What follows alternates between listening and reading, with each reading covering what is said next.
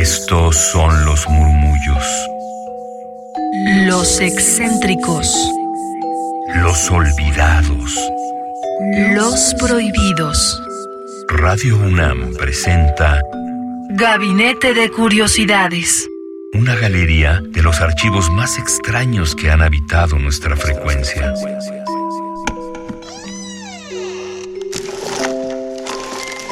De archivo. Sean bienvenidas mis queridísimas almas hertzianas a Gabinete de Curiosidades. Yo soy Frida Rebontulet y en esta ocasión tenemos una transmisión especial ya que se estrenará en este día a las 8 de la noche en las frecuencias de Radio UNAM una transmisión de los radiodramas históricos de Radio UNAM. Y bueno, queremos aprovechar este espacio para dar pie a esta escucha ya que como lo saben aquí en Gabinete hemos dado espacio a temas del acervo histórico de Radio UNAM en torno también a temas de género, de arte, de nuevo teatro y de experimentaciones sonoras. Y es por ello que hemos hablado de esta gran productora, gestora cultural Nancy Cárdenas y ahora queremos dar a conocer este fragmento de la dramaturgia de Luisa Josefina Hernández, esta importante mujer y que también fue colaboradora de Radio UNAM, quien en 1928 escribió Diálogos, una serie de breves diálogos cómicos, ya lo escucharán con mucho humor, en los cuales se aborda la búsqueda de compañía amorosa, en la edad adulta, las diferencias entre el amor matrimonial y el concubinato, los infortunios en el amor, así como la moral y sus contradicciones en la sociedad mexicana de la primera mitad del siglo XX. Esto es muy interesante ya que en pleno siglo XXI podemos analizar reescuchando estos radiodramas que eran bastante polémicos e innovadores para su época y que vemos al escucharlos que de una u otra forma siguen siendo el mismo discurso que hoy en día se cuestiona ante estas parejas o sociedades afectivas que desean vivir en unión libre, que desean explorar la forma en que conviven de forma afectiva sin la necesidad de un papel de por medio o de el aval de una sociedad para hacer valer sus uniones. Así que escuchemos esta serie Diálogos de Luisa Josefina Hernández, producida y dirigida por la misma Nancy Cárdenas, de quien también tenemos un gabinete especial. Búsquenlo en radiopodcast.unam.mx en la G de Gabinete de Curiosidades. Yo soy Frida Rebontulet y les dejo con este fragmento de diálogos, invitándoles a que puedan escucharlo de forma íntegra en Radio UNAM hoy a las 8 de la noche por el 96.1 de FM o bien en radio.unam.mx. Esto forma parte de la colección de ficción sonora de Radio UNAM, Memoria del Mundo de México de la UNESCO 2021, que ha sido honrada en tener esta distinción. Esta producción fue estrenada en Radio UNAM en 1962, en 1971, en 1974 y en 1987 y ahora en 2022 vuelve a ser emitida por las frecuencias de Radio UNAM de forma íntegra hoy a las 8 de la noche y aquí un fragmentito para ir abriendo apetito y que lo puedan escuchar más tarde. Aquí un fragmento de diálogos de Luisa Josefina Hernández. Y síganos en Twitter arroba gabinetec-bajo.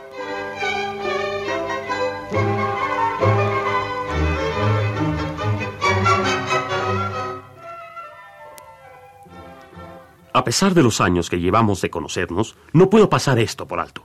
Es una irregularidad que... Usted me pidió el acta y yo se la traje. Ya le he explicado que esta acta no sirve. No pierda usted la paciencia, señor juez, y tenga en cuenta que nuestra situación es desesperada. Usted no coopera conmigo debidamente. ¿Cómo? Usted me pidió un acta de matrimonio y yo se la traje enseguida. Esta acta es falsa. ¿Cómo puede usted pensar eso? La saqué directamente del registro civil y como tenía prisa tuve que pagar 20 pesos. De haber sabido que le iba a usted a poner objeciones, hubiera pagado solo cinco y la hubiera traído mañana. No me entiende usted. Yo lo único que entiendo es que no puedo vivir ni un día más con doña Cándida y que ella no me quiere dejar en paz hasta que estemos legítimamente divorciados. Eso quedó claro desde el principio. Tráigame usted el acta. Sin ella no puedo divorciarlos. Ya se la traje. ¿Cómo se llama usted? Ah, qué señor juez. José Ramírez, para servirle desde hace muchos años. ¿Y su esposa? Doña Cándida López de Ramírez. Muy bien. Entonces, ¿por qué me trae usted el acta de matrimonio de un tal eh, Rodrigo Ramos y de una señora Juliana Pérez? Porque usted me la pidió. Le pedí la suya. Su acta de matrimonio. No la de dos personas que tal vez ya no existen. Sí existen. Son nuestros vecinos. Don José, ¿por qué no me trae usted un acta de matrimonio con los nombres de usted y de su mujer? Porque nunca la hemos tenido. ¿Cómo? ¿Nunca registramos nuestro matrimonio? ¿Y qué quiere decir con eso? Que fue un acuerdo privado entre los dos y no fuimos al registro civil. Mire, don José, váyase a su casa y no me quite más tiempo. No entiendo su enojo. Doña Cándida y yo éramos muy libres de ponernos de acuerdo en cualquier asunto y no ofendíamos a nadie. Váyase al diablo. ¿Qué quiere usted decir con eso? Que doña Cándida y usted son amantes y por lo tanto no necesitan ningún divorcio. Ah, lo que diría doña Cándida si pudiera oírlo. Está usted equivocado, señor juez. Son amantes todos los que viven unidos sin haber pasado por el registro. Usted perdone, pero no es verdad.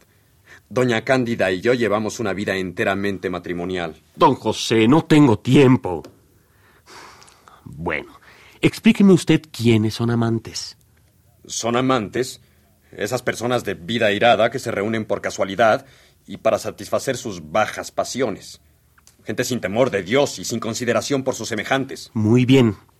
Ahora dígame usted quiénes no son amantes, pero viven juntos y no han registrado su matrimonio. Doña Cándida y yo. ¿Quiénes más? Eh, Todos los que se hayan conducido tan solemnemente como ella y yo. ¿En qué consistió esa conducta?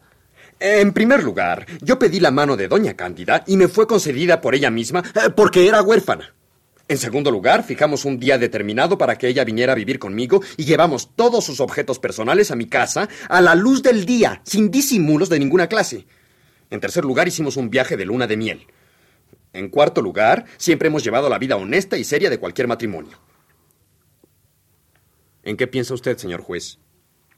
No sé. Pero se me ocurre una cosa.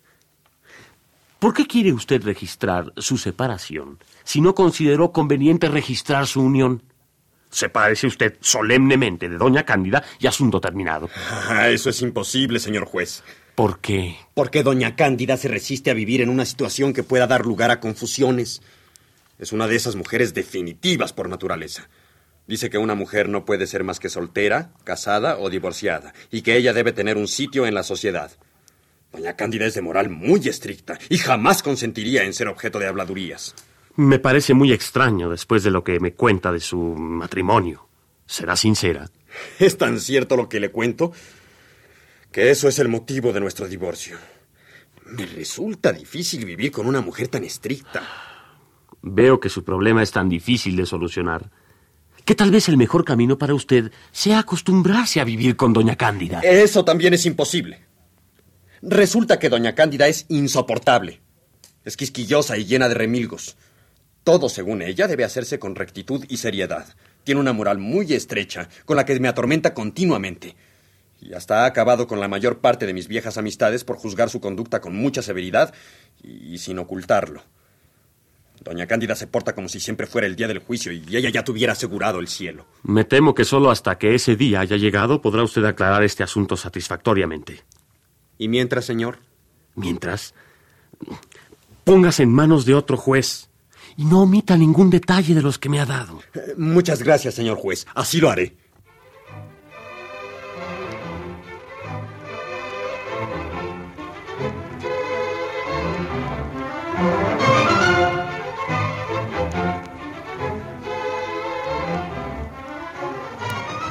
Recibidlo y perdonad entre lo humilde y supremo lo que tuviere de mío por lo que tiene de vuestro.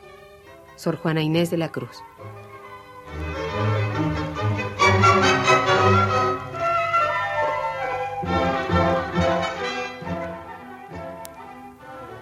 No sabes lo extraordinario que es ser poeta. Hay una doble vista que hace accesible la realidad desde diversos ángulos y que luego busca expresión en frases de ecos universales. Ahora levante usted el otro pie para que yo pueda acabar de trapear. Luego, el momento de la inspiración.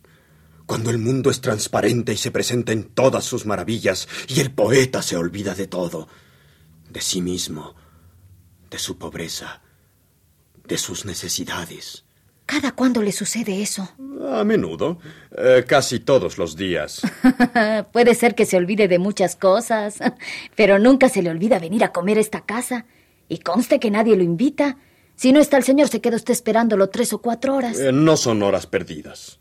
Medito, encuentro alguna rima difícil, eh, pienso. ¿Conversa usted conmigo? El poeta es un hombre como todos, más comprensivo que ninguno. Dicen que es eh, el mejor amante. ¿Quiénes dicen? Eh, las grandes, eh, las fascinantes mujeres que los poetas han amado e inmortalizado. Baje los dos pies que se va a cansar. ¿Ves? Así somos los poetas. Pensamos la realidad sin rozarla siquiera. ¿De qué viven los poetas? De alimentos breves. El mundo los comprende y los protege. ¿Hay mujeres poetas? Eh, Sí, algunas. ¿Y también ellas hacen para los hombres versos que duran para siempre? Se ha dado el caso. Perdone usted que lo moleste con tanta pregunta, pero quisiera saber otra cosa. Si, por ejemplo, usted, digo, por ejemplo, recibiera un verso mío, un verso de amores, ¿qué haría? ¿Qué dices, criatura maravillosa? Filomena, si tú me mandaras no un verso, un recado cualquiera, yo caería a tus plantas. Filomena, no me mires con ese asombro. No tienes idea del derroche de hermosura con que la naturaleza te ha favorecido. Filomena, eres una reina. Deja que te bese las manos. ¡Oh! Si no me deja las manos, le voy a dar un trapazo que le va a quitar lo atrevido para toda su vida. ¡Oh! ¿Cómo se le ocurre? No seas cruel, Filomena. Vida mía, no juegues con mis sentimientos.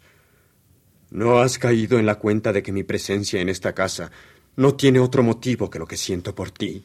Me doy cuenta de que viene a comer sin que le cueste. Y ahora quiere mujer sin que le cueste. No recibas con vulgaridad estas palabras que nacen de lo más íntegro de mi alma. Además, tú las provocaste. Yo nada más le hice una pregunta y usted me contestó una serie de cosas que no tenían que ver. Yo lo único que quería saber es si una mujer puede mandarle un verso a un hombre. Bueno, no me humillo más si te contesto. Puede mandarle todos los versos que quiera. ¿Y a él le gustaría eso? Seguramente. ¿Qué te pasa? Ah, ya estás arrepentida de haberme rechazado, ¿verdad? No, ya ni me acordaba de eso. Eh, ¿qué, qué te sucede entonces? Que no sé hacer versos. Ah, ¿quieres aprender a hacer versos? Pues yo encantado de enseñarte. Eh, ¿Cuándo quieres que te dé la primera lección? Ah, no tengo tiempo de aprender. Mire, francamente lo que yo quiero es que usted me haga un verso ¿Para qué? para dárselo a un señor que es chofer y que vive en el sótano de la panadería. La abyección tiene límites. No hago el verso. Mm, será porque no puede. Ya me imaginaba que usted es de esos que mucho hablan y luego no dan una. Eso sí, no lo permito. Voy a darte prueba de mi talento. Eh, ¿Qué quieres que diga el verso? Pues que yo, cuando voy a comprar el pan para el desayuno, lo veo por la ventanita enrejada que está a la altura de la calle. Y Que me he fijado que se peina con mucho cuidado. Y ojalá no tenga novia. Que a veces cuando me acuerdo de él, se me olvida todo. Y me regaña el señor y hasta me ha dicho estúpida. Que cuando me despierto y veo mis zapatos junto al pie de la cama, se me hace que se sienten muy solos y que me gustaría que allí estuvieran los suyos para hacerles compañía. Que yo me llamo Filomena y que ya sé que él se llama Carlos y que su nombre es muy bonito. Muy bien. Cuenta con el poema. Eh, ya casi lo tienes hecho. Bueno, pues muchas gracias. Aquí tiene ¿Qué es esto? tres pesos. Hay un señor en el mercado que los hace a peso, pero yo creo que el suyo va a salir más a mi gusto. Eh, te agradezco el elogio y, y los acepto.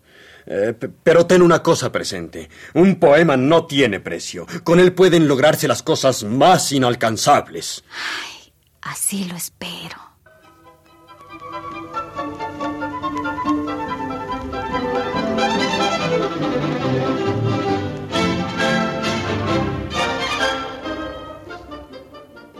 Pretenden sacar miel cuando no hallaron sino un nido de avispas. Sófocles.